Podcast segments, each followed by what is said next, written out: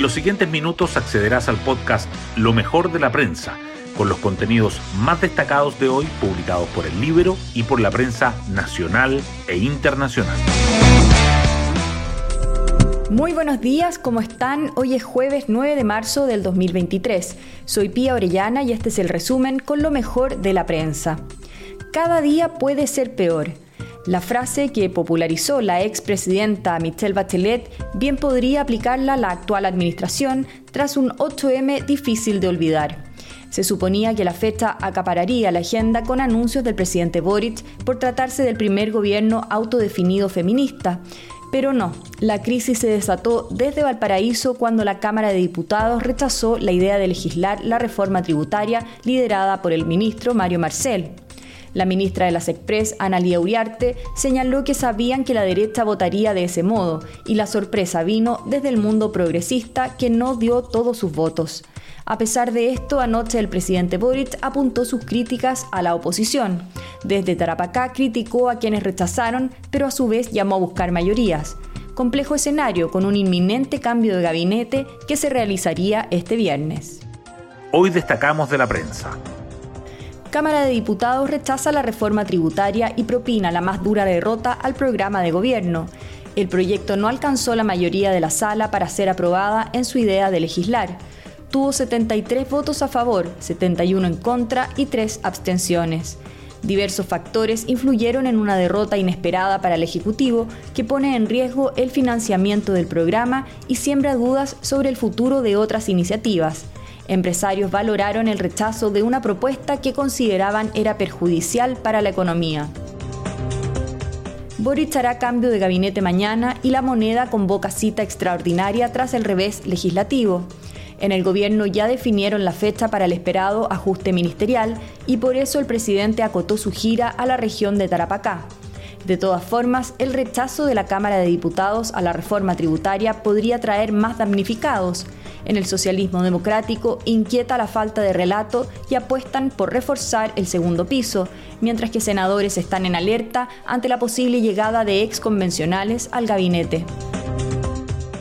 En el libro invitamos a Elisa Walker, Max Colodro, Gerardo Varela y José Antonio Vieragallo a un café para conversar sobre el primer año de este gobierno.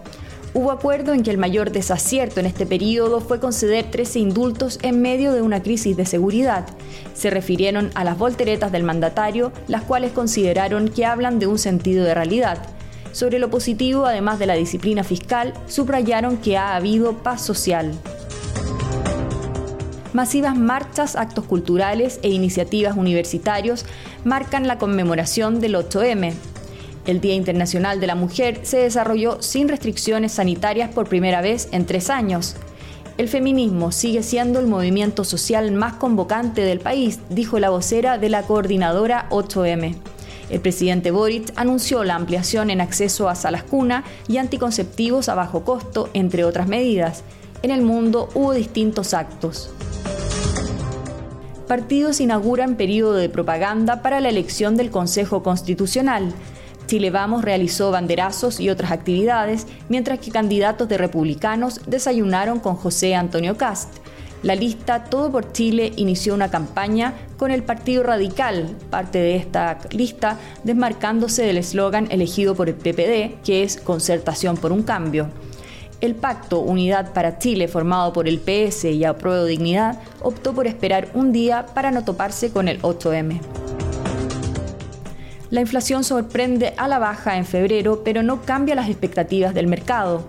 El índice de precios al consumidor anotó un retroceso de 0,1%, la primera variación negativa en 27 meses, e hizo descender el aumento anualizado hasta 11,9%. Economistas siguen esperando que la inflación baje de dos dígitos entre abril y mayo. Frustrado asalto en Aeropuerto de Santiago termina con dos fallecidos, un grupo de 10 delincuentes irrumpió a tiros en la losa de descarga para sustraer 32 millones de dólares y provocó un enfrentamiento que terminó con dos muertos. Uno de ellos es un funcionario de la Dirección General de Aeronáutica Civil y el otro es un asaltante. El deceso de este último será clave para identificar a la banda. Gobierno asigna 47% de los fondos de seguridad pública a alcaldes oficialistas y de la DC y solo el 11% de ellos a opositores. La última distribución de recursos mediante proyectos concursables favoreció al oficialismo. Ex autoridades expresan preocupación porque el nuevo modelo de entrega será por asignación directa y aumentaría la discrecionalidad. El Liceo de Maipú, Reino de Dinamarca, enreda el futuro del ministro Ávila.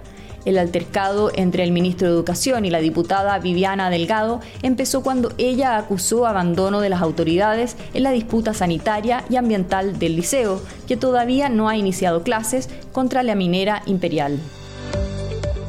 Feria del Libro de Bolonia premia editorial y a escritoras chilenas. El encuentro de literatura juvenil e infantil más importante del mundo reconoció a Almanuta como mejor editorial de la región, mientras que María José Ferrada logró el premio Ragazzi en la categoría Nuevos Horizontes. Así llegamos al final de este podcast donde revisamos lo mejor de la prensa. Espero que estén muy bien y que tengan un muy buen día jueves.